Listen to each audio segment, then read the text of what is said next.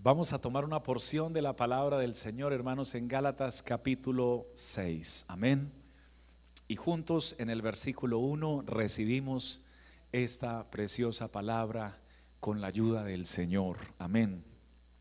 Dice la escritura, hermanos, si alguno fuere sorprendido en alguna falta, vosotros que sois espirituales, restauradle con espíritu de mansedumbre, considerándote a ti mismo, no sea que tú también seas tentado. Tenga la gentileza de sentarse brindando gloria a Dios. Y vamos a hablar con la ayuda del Señor acerca de hombres y mujeres espirituales. Diga conmigo, hombres y mujeres espirituales. Amén. Gloria al Señor. Primera de Corintios capítulo 2 versículo 14 dice, porque el hombre natural no percibe las cosas que son del Espíritu, porque para él son locura y no las puede entender porque se han de discernir espiritualmente. Para muchos es una locura tu vida y mi vida. Para ellos es una locura que nosotros no hagamos lo mismo que ellos están haciendo en busca de una felicidad que están tratando de alcanzar y que jamás la encontrarán, pues tendrán momentos de alegría muy pasajeros y efímeros, pero el verdadero gozo viene de aquel que conoce al autor de la vida, nuestro Señor Jesucristo. Para muchos de ellos es una locura que nosotros hablemos a un Dios que no vemos y que les digamos que escuchamos su voz. No lo pueden creer, porque son hombres naturales y el hombre natural no percibe las cosas que son del Espíritu porque se han de discernir espiritualmente. Para otros de ellos es una locura que cuando tenemos inconvenientes o situaciones difíciles, lo que hacemos es doblar nuestras rodillas y orar a Dios y creemos que el Señor nuestro Dios nos responde porque ya lo ha hecho muchas veces antes y creo que lo va a seguir haciendo porque sus promesas aún siguen vigentes para su pueblo. Así que no se preocupe tanto porque los demás lo crean loco porque usted no sigue la corriente de este mundo. Lo importante es que usted tiene presente que usted ya no es un hombre natural solamente, ahora usted es un hombre y usted, estimada, es una mujer espiritual. Y los espirituales entonces podemos percibir las cosas que vienen directamente de parte de Dios.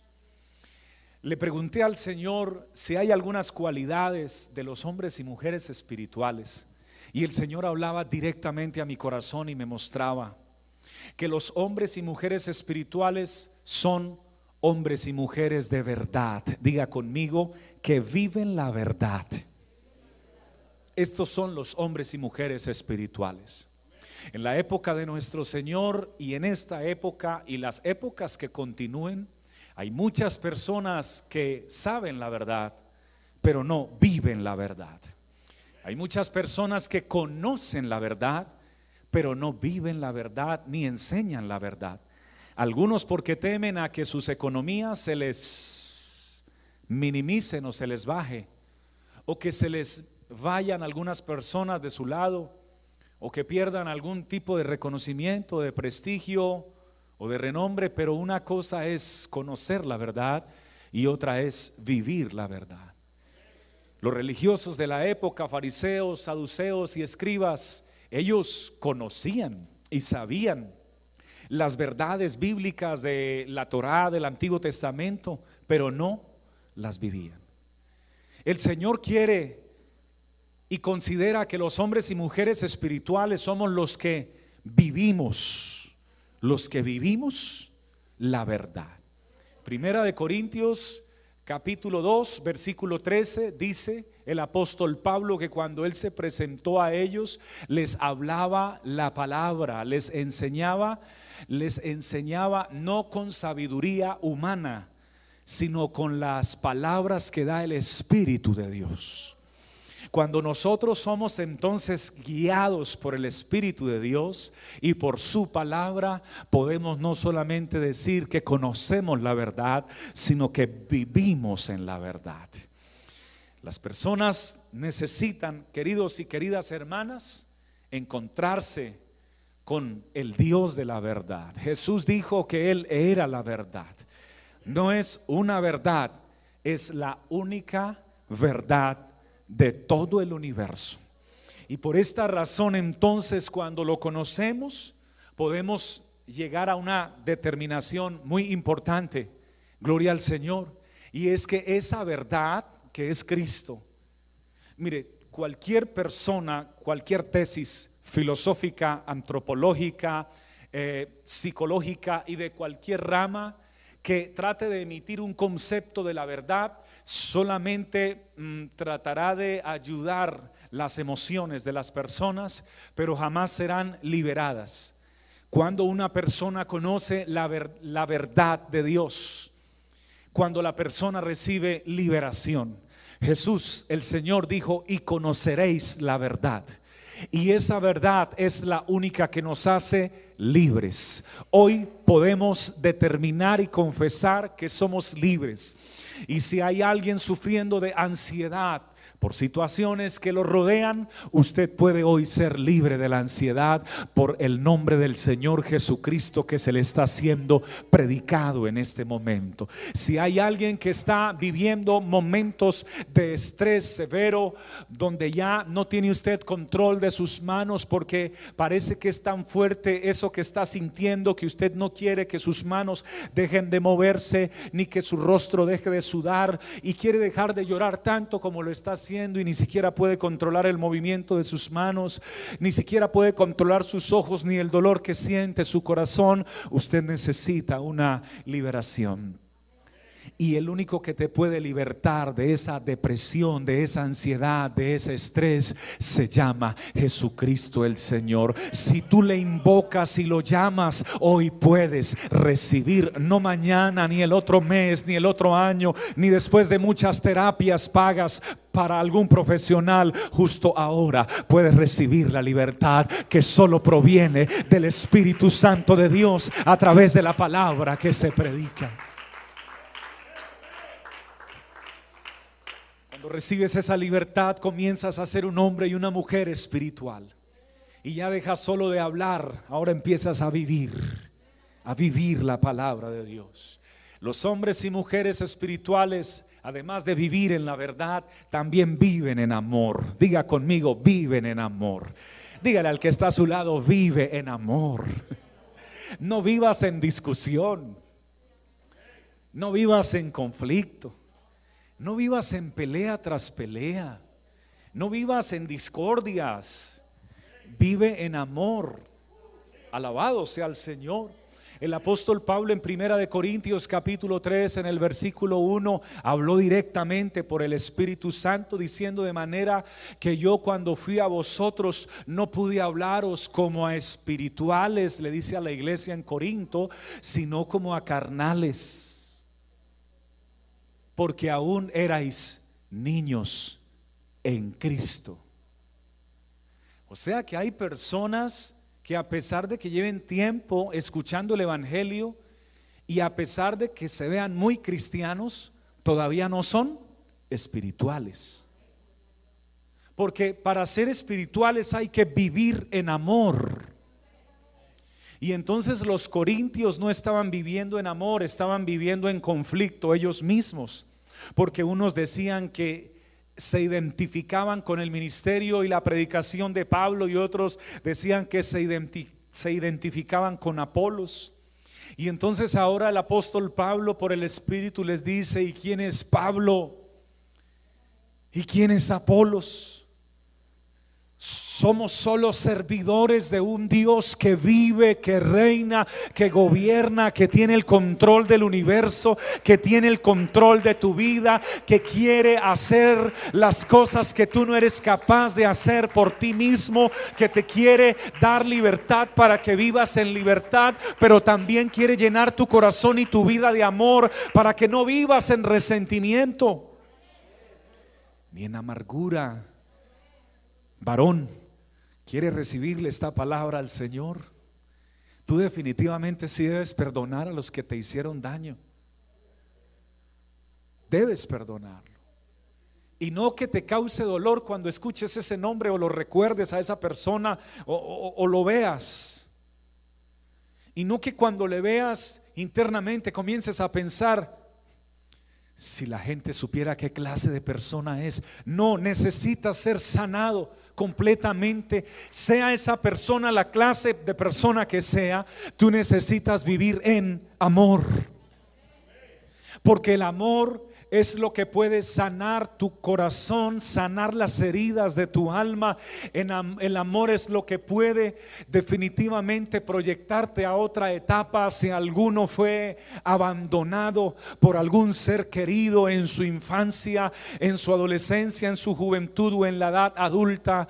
Permítame decirle que solo hay alguien que sana las heridas del abandono y es el que jamás te ha dejado ni siquiera un solo segundo, ni en la noche más oscura donde no brilló una sola estrella sobre tu ventana, aunque no viste ni siquiera una luz que cruzaba por allí, había una luz invisible que estaba alumbrando tu corazón y tu vida y no te dejó tomar decisiones malas, sino que esa luz que ilumina a todo hombre que se llama Jesucristo estaba cuidándote. En medio de tus tinieblas, Él te estaba alumbrando para que tú vivieras en el amor que solo Él puede brindar. Alguien puede brindarle una alabanza y un aplauso al que vive.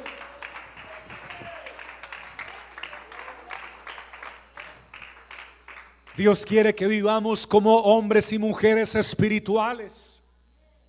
Los que no son espirituales quieren solucionarlo todo con sus manos y quieren solucionarlo todo con su mente. Pero hay cosas que tus manos no van a poder solucionar. Y hay cosas que tu capacidad tampoco y tu dinero tampoco. Porque hay cosas que van más allá del dinero, de, tus fuerzas, de tus recursos. Hay diagnósticos que se salen de tus manos, que se salen de la ciencia médica, que se salen de tu cuenta bancaria. Hay diagnósticos en los cuales tú no tienes ni siquiera una sola oportunidad. Pero tú conoces a un Dios que quieres que, que Él quiere que tú y yo vivamos en amor.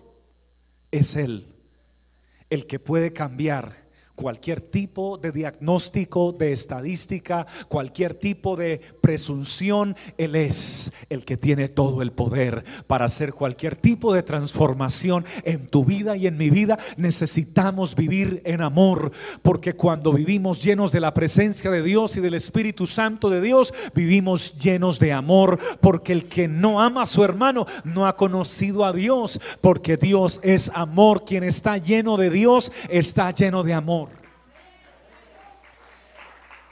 Pero quien odia a alguien, aunque diga que está lleno de Dios, no está lleno de Dios. Y quien tiene raíces de amargura, aunque diga que ama, no ama. Porque el amor cubre multitud de pecados. No guarda resentimiento. No guarda rencor. Todo lo sufre, todo lo soporta. Este amor no es humano, es divino. Alguien alaba su santa presencia en esta hora. Las personas espirituales no viven emitiendo juicios. Atención a esta palabra. Las personas espirituales no viven emitiendo críticas, ni viven emitiendo señalamientos, ni utilizando su dedo para condenar. Hermano, ni el mismo Señor lo hizo. Y a veces los cristianos prefieren el juicio que el amor. Pero Jesús, que es el Dios del juicio, Él es el juez de jueces, Él prefirió antes de que viniera el juicio dejar una temporada enorme de amor una dispensación o etapa de amor llamada la gracia de Dios, porque Él no quiere que el pecador se condene, sino que éste se arrepienta y reciba el amor de Dios.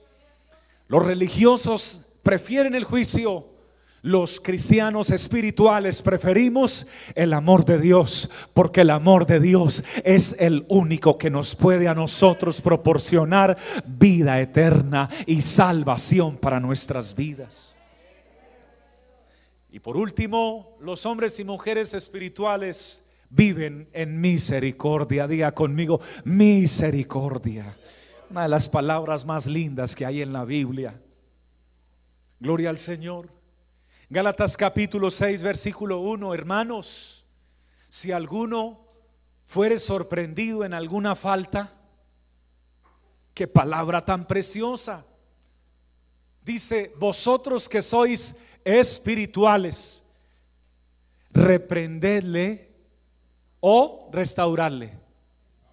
Restauradle. Vosotros que sois espirituales, Gírenle la cara e ignórenlo por el pecado que cometió, por la falla que cometió, por la caída que tuvo. Vosotros que sois espirituales, denle en la espalda, porque dio mal testimonio y falló, hizo quedar mal a la iglesia y al Señor. No, no, no, no, no. Las personas entre más espirituales son, más misericordia tienen. Y el que es más rígido y menos misericordia tiene y más radical es, es menos espiritual y es el que más rápido se resbala y se golpea. Hermanos míos, si alguno fuere sorprendido en una falta, vosotros que sois espirituales, restauradle con espíritu de mansedumbre. Oh, gloria a Dios. Considerándote a ti mismo, no sea que tú también seas tentado. Por eso el día que usted vaya a emitir un concepto o se lo pidan hacia alguien, recuerde que usted también puede ser tentado en eso mismo al día siguiente o más adelantico.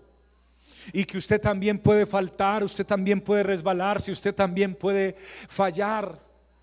Hermano, téngale mucho cuidado a los hombres tan verticales, tan religiosos, tan, tan imparciales y tan así, porque eso no es misericordia.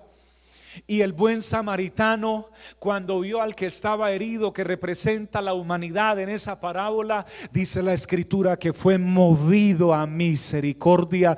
Si hay alguien que es eh, movido a misericordia, es nuestro Dios. Y nosotros como hijos de Él, que hemos recibido su Espíritu Santo, y eso es lo que nos hace ser espirituales, el hecho de no parecernos nosotros a nuestros padres. Yo no quiero que te parezcas a tu papá, porque en la humanidad de Él de pronto hay muchas cosas positivas, pero no alcanzan para la vida eterna tuya. Yo no quiero que te parezcas a tu mamá, porque puede tener muchas cosas lindas, pero no te alcanzan para la vida eterna. Yo quiero que tú y yo nos podamos parecer a nuestro Padre Celestial, que es el que nos ha enseñado que es vivir en el Espíritu, que es andar en el Espíritu, que es recibir el Espíritu Santo y que es vivir en misericordia. Alabado sea el Señor. Que Dios nos ayude. Porque si usted ve a alguien herido, prefiere llamar a la policía para que lo ayuden, o usted se acercaría y le compartiría algo de agua, algo de alimento. Eso fue lo que hizo el buen samaritano estaba herido y no llamó a, los que a los a los a la ambulancia para que vinieran. A los del mesón para que vinieran y lo llevaran al hospital y lo cuidaran. No, él mismo se acercó y limpió sus heridas y las lavó y lo cuidó. Esta humanidad está espiritualmente herida, hermano. Las personas están muriendo y se están desangrando algunos físicamente y otros espiritualmente. Y Dios está llamando una iglesia que viva en misericordia. Misericordia quiero y no sacrificios, dijo el Señor. El Señor quiere que su pueblo pueda osar recibir y practicar la misericordia, considerándote a ti mismo. Reprenda a los demás cuando lo vaya a hacer antes de reprender, mejor restaure.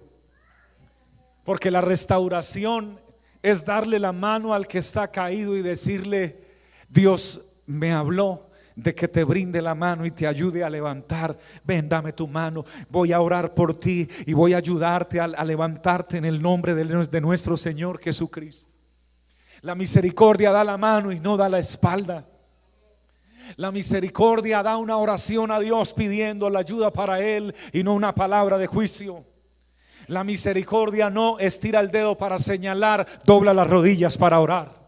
La misericordia de Dios trasciende el pensamiento del hombre y es aquel, aquel mismo sentimiento que tuvo nuestro Dios para buscar y salvarnos a nosotros que estábamos perdidos en el pecado.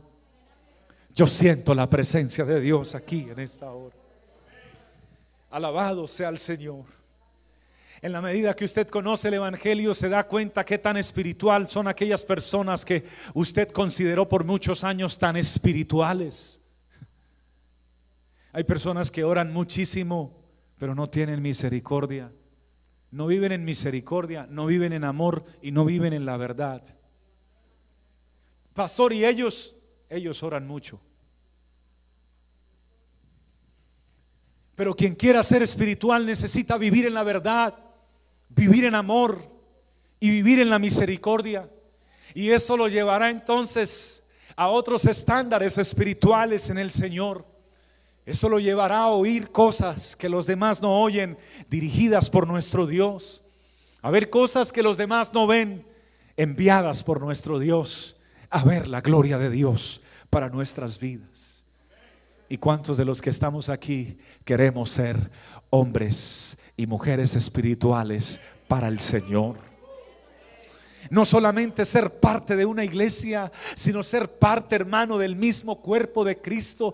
Ser ese instrumento de Dios, hermano. Ser esa, ser esa, ser, la, la boca de Dios para tantas personas que lo necesitan. Yo siento que Dios está operando aquí. Y creo de parte de nuestro Dios que hay alguien que hoy necesita misericordia. Aquí en este lugar hay alguien que necesita la misericordia de Dios. Porque mientras muchos ya están sanados, hay otros que aún están heridos y con fuertes dolores en las mismas heridas. Porque mientras otros ya están siendo amados y viven en amor, hay otros que todavía no han conocido el verdadero amor. Y porque mientras otros ya, ya conocen y viven en la verdad, hay otros que todavía están confundidos en cuál es la verdadera verdad. Pero aquí está el Dios de toda gracia que nos llamó a su gloria eterna y nos llamó para perfeccionarnos y afirmar y revelarnos que en Él hay salvación y vida eterna. Colóquese de pie, por favor, en esta tarde. Yo siento su presencia en medio nuestro. Yo siento su espíritu aquí en esta hora. Y siento que quien quiera ser espiritual no debe pensar tanto en ser un religioso extremista, rígido. No, hermano, acérquese a la presencia del Señor.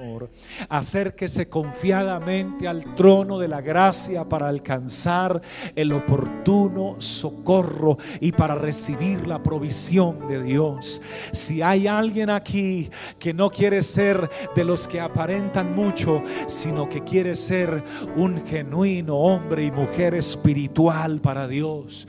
No de los que hablan mucho y hacen poco, sino de los que viven en la verdad, viven en el amor y viven en la misericordia de Dios. Yo le invito para que usted cierre sus ojos, levante una de sus manos conmigo en esta hora y le diga al Señor Todopoderoso que tu vida tú la presentas delante de Él. Dile, Señor, quiero ser un hombre espiritual. Querida dama, exprésale tu deseo de ser una mujer de Dios. Una mujer del Espíritu de Dios, llena de su presencia. Padre precioso y maravilloso, hoy te agradezco por la palabra que nos has entregado para que sea compartida e impartida, Señor, a cada uno de los oyentes. No solamente queremos, Señor, ser, oh Dios, oidores de la palabra, sino hacedores, Señor.